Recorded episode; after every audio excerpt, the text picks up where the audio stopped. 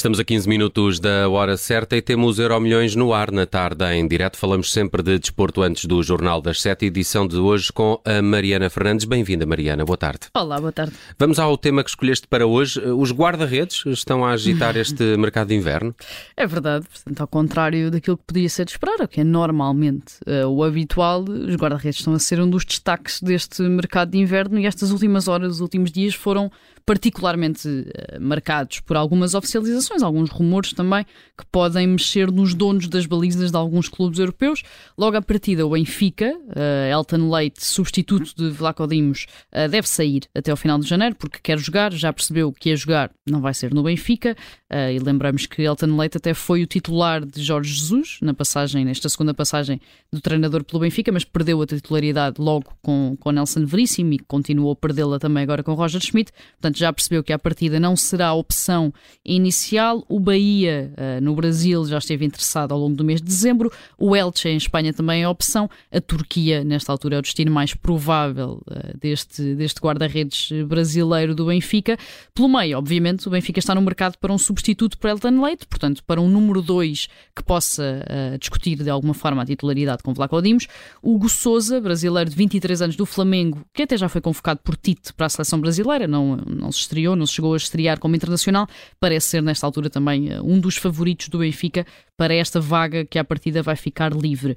Lá fora, o Bayern de Munique está muito perto uh, de garantir a contratação de Ian Sommer, titular da seleção da Suíça, que acabou de estar muito bem no Mundial, foi mesmo dos melhores uh, da seleção da Suíça. É titular também do Borussia Mönchengladbach, da Alemanha.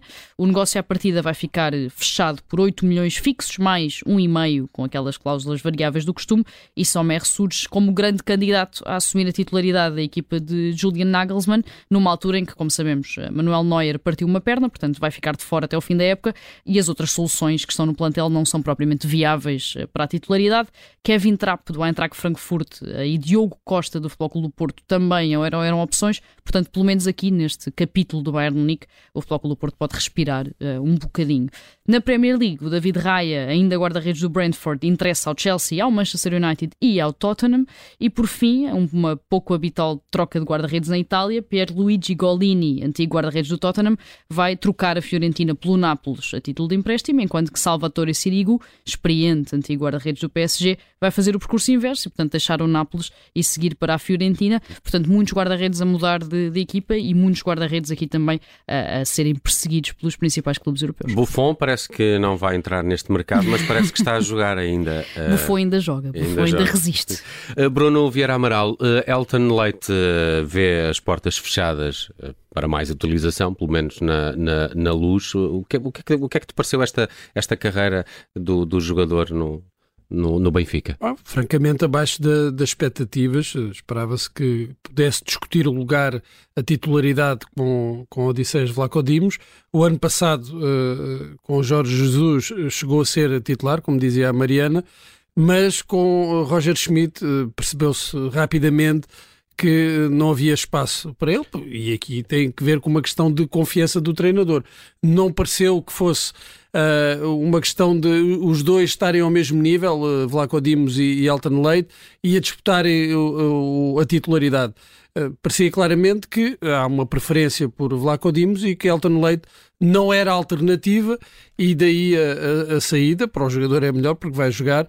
Agora, não sei se uh, faz muito sentido ir buscar um, um, jogador, um guarda-redes para uh, ainda por cima muito jovem, ou seja, ainda com muitas provas com provas por, por, por dar, para uh, disputar a titularidade com o Vlaco Dimos. Eu preferia a aposta, por exemplo, já para número 2, uh, número 2 da baliza, uhum em Samuel Soares. Mas uh, o próprio uh, Vlaco Dimos uh, já, já, esteve na porta de saída do Benfica em algumas ocasiões. Uh, Sim. E depois foi-se mantendo e, e, e, e, parece que sem, sem concorrência à vista, pelo menos nos últimos anos. É, criou-se aquela ideia, não sei se a Mariana concorda, que o Vlaco Dimos não é guarda-redes para uma equipa de topo. Sim.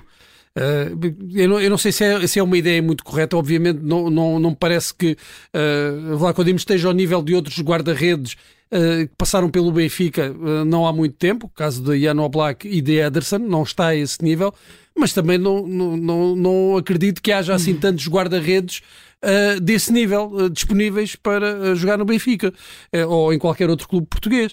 Portanto, acho que a comparação também acaba por ser injusta para o Vlaco Dimos, que é um guarda-redes melhor do que por vezes uh, se diz, ainda que, quanto a mim, não, não, não seja um guarda-redes de elite. Sim. E isso uh, está provado, essa qualidade está provada porque vários treinadores lhe têm dado a titularidade, mostra não, eu, que eu as capacidades. Acho que essa questão de quem veio atrás uh, faz muita diferença, ou seja, o facto pesa, do Benfica, pesa muito. o facto do Benfica ter tido no seu passado recente aqueles que eu na minha humilde opinião, são dois dos melhores guarda-redes do mundo, tanto o Oblak como o Ederson, faz muita diferença, obviamente.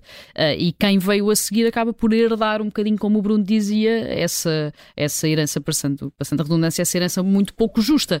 Eu não acho que o Vlaco Dimos seja um guarda-redes absolutamente extraordinário, mas acho que é um guarda-redes perfeitamente competente, aliás, como já tem vindo a, a, mostrar. E acho que, por exemplo, em comparação com o Elton Leite, é muito fácil perceber que está muitos furos acima do guarda-redes brasileiro. Portanto, acho esta decisão bastante normal e bastante habitual. E acho que o Vaco tem, obviamente, essa, esse lado um bocadinho injusto de vir a seguir a Ederson, de vir a seguir também ao Oblak e ter de carregar nos ombros essa, essa herança de vir a seguir de dois dos melhores do mundo nesta altura. Vamos eh, lá ver eh, o que dita este mercado de inverno que está agitado para o lado dos guarda-redes. Falamos também de movimentações, mas no Manchester United, o teu capítulo do futuro olha aqui para esta intenção do dono da Ineos de comprar o clube. É, o final de 2022 trouxe essa bomba em Inglaterra, também na Premier League. Portanto, a família Glazer, eh, estes norte-americanos, eh, decidiram abrir a porta à venda do Manchester United horas depois também de anunciarem a rescisão por mútuo acordo com Cristiano Ronaldo. A etiqueta não é propriamente barata. Eh, os Glazer, que são donos do clube inglês desde 2005, querem 5 mil milhões de libras pelo Manchester United, o que significa assim à partida que só um bilionário ou um daqueles fundos de investimento, como já tem vindo a acontecer, poderão aproximar-se da liderança uh, do clube inglês. Um dos principais candidatos, se não nesta altura o principal candidato, é então Sir Jim Ratcliffe, o bilionário britânico de 70 anos, que é dono da Ineos, uma das pessoas também mais ricas do Reino Unido. Depois de muita especulação, até porque ele próprio uh, já tinha assumido no passado, creio que no mês de outubro, este desejo de comprar o clube, também já tinha estado nas conversações na altura uh, para comprar o Chelsea, portanto estava a querer meter-se, digamos assim, nos principais clubes da Premier League, também por ser adepto do Manchester United desde sempre. Agora, então, um porta-voz de Jim Ratcliffe confirmou ao jornal The Times que a Ineos está na corrida. Esta Ineos, esta empresa de Jim Ratcliffe, que se dedica à indústria química, já tem, na verdade, um vasto portfólio desportivo, desde logo a conhecida equipa de ciclismo, a antiga Sky, onde correm Egan Bernal, Gerard Thomas e também a Tau Geoghegan o Nice, o clube francês que está atualmente no décimo lugar da Liga, e também um terço uh, da equipa de Fórmula 1 da Mercedes, portanto a equipa de Lewis Hamilton, como sabemos, somou muitos títulos na última década, portanto este lado desportivo da Ineos, que quer aqui então agora uh, abordar também o Manchester United. Uh, Lembro-me sempre que se fala do Manchester United é quando da compra pelos Glazer, daquele movimento do Against Modern Football, Exato. não é? Que, se, que surgiu e até um. Depois deu origem, clube, deu um, um origem a outro. Clube. Um clube o Manchester, como é que é? Uh, United Football. Manchester, acho que é o contrário. É, é, tem um nome um pouco sim, ao contrário. Sim, Os Unidos de Manchester. Sim, e na altura até herdaram as cores, o verde e o amarelo, que era aquela ideia de ir buscar as cores originais uh, do Manchester United, que na verdade não são o vermelho, são o verde e amarelo, e, e esse, todo esse movimento depois foi muito recuperado também na altura da Superliga Europeia e na altura em que todo aquele movimento uh, associativista, que ainda está muito vivo, ainda é muito presente em Inglaterra, acabou por conseguir ali uh, reverter a ideia da Superliga Europeia. Ah, mas tudo isto é muito interessante porque o United não ganha uh, títulos importantes uh, há alguns anos, não ganha a Premier League já, já vai para 10 anos Sim. e continua a ser uma marca valiosíssima um, um, um, clube muito apetecível uh, para quem queira investir no desporto, porque é, talvez no futebol, sem dúvida nenhuma, é uma das marcas uh, mais fortes a nível global. Sim. Ou seja, não se está só a comprar um clube para aquela competição, está-se a comprar uma marca uh, global e isso também pesa quando os jogadores têm de decidir se querem ou não ir para, para o United e nós vimos vários jogadores e jogadores de topo a quererem fazerem essa, a tomarem essa opção de irem para o United, mesmo que no plano desportivo não estivesse, e agora as coisas parecem estar a mudar, não estivesse no, nos seus melhores momentos. Falavas aí do, do Nice e da equipa Sim. Sky. Ah, ah, ah, estava aqui a ler uma notícia de que eh, ele é também proprietário do Lausanne no clube de futebol Pronto. na Suíça. Lá está, um portfólio desportivo muito vasto por parte da Ineos. Acho que esta questão do Manchester United é, é, será sempre muito aquela ideia de que pode até não ser e não é o melhor clube do mundo, mas é o maior clube do mundo. Sim, e acho e que o United tem muito uma, essa marca. Uma marca poderosíssima e por isso é que é tão desejado. Sim. Não é só uh, a justificação, não é,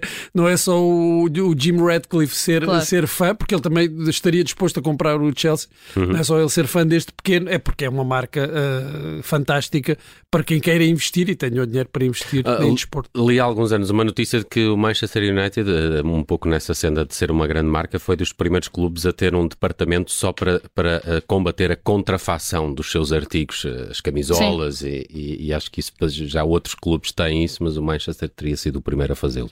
Vamos lá ao passado, temos um minuto para olhar para um aniversário. Que aniversário é este? Um aniversário, muito rapidamente. Ora, no dia 18 de janeiro de 1971, nascia em Sampedor, na Catalunha, o terceiro filho da Dolores e do Valentim, portanto ah, mais deixa, novo. Deixa ver, será o senhor uh, Pep? Exatamente. Mais novo do que duas irmãs, mais velho do que um irmão, uh, um terceiro filho que entrou em La Masia, a Academia do Barcelona, quando tinha apenas 13 anos, escalando pelas camadas jovens do clube até chegar à equipa principal. Tornou-se no Barcelona o melhor amigo de Luís Figo, ganhou praticamente tudo: seis Ligas Espanholas, uma Liga dos Campeões, Taça das Taças, Taças do Rei, Supertaças Europeias. Foi até campeão olímpico com a seleção de sub-23 de Espanha nos Jogos Olímpicos de Barcelona, em 92.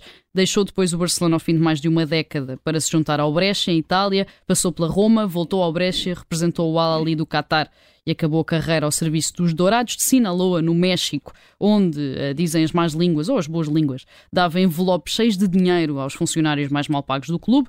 Tornou-se treinador, começou por orientar a equipa B do Barcelona em 2007, chegou à equipa principal logo no ano seguinte para ser o grande responsável uh, por uma das melhores e maiores gerações de ouro uh, da história do futebol recente, tornou Messi ainda melhor do que já era, pegou em Xavi, em Iniesta, em Busquets e companhia ganhou tudo, incluindo três ligas espanholas, duas ligas dos campeões e dois mundiais de clubes, aliás. Foi para a Alemanha, para o Bayern, voltou a ganhar praticamente tudo, foi campeão alemão em três ocasiões, até ganhou um mundial de clubes, mas faltou a Liga dos Campeões, tal como ainda falta no Manchester City, onde está desde 2016 e onde já ganhou quatro vezes a Premier League, até já foi a uma final da Champions, mas perdeu para o Chelsea.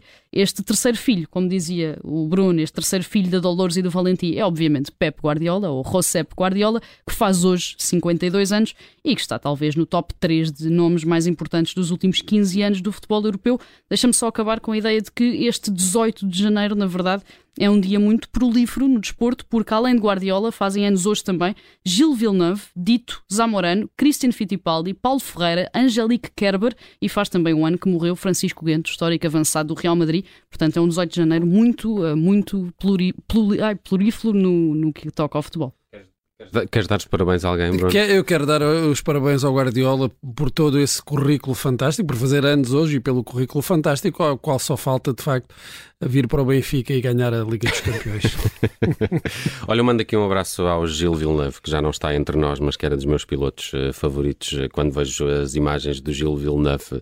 E, e teve sucessor também, teve o seu teve filho também. É? Esse teve e, mesmo, mesmo sucessor. E teve mesmo sucessor. E sublinhar aqui que este Cristiano Fittipaldi não é o Fittipaldi, uh, é o sobrinho de Emerson Fittipaldi, que também foi piloto de Fórmula 1, também foi piloto, também foi um sucessor, mas não é o histórico Emerson Fittipaldi, é um sobrinho de Fittipaldi. Uma série de dinastias na Fórmula 1 não é? Os Villeneuve, os Fittipaldi, os Andretti. Agora o Schumacher também. Eh, também os Schumachers uh, também.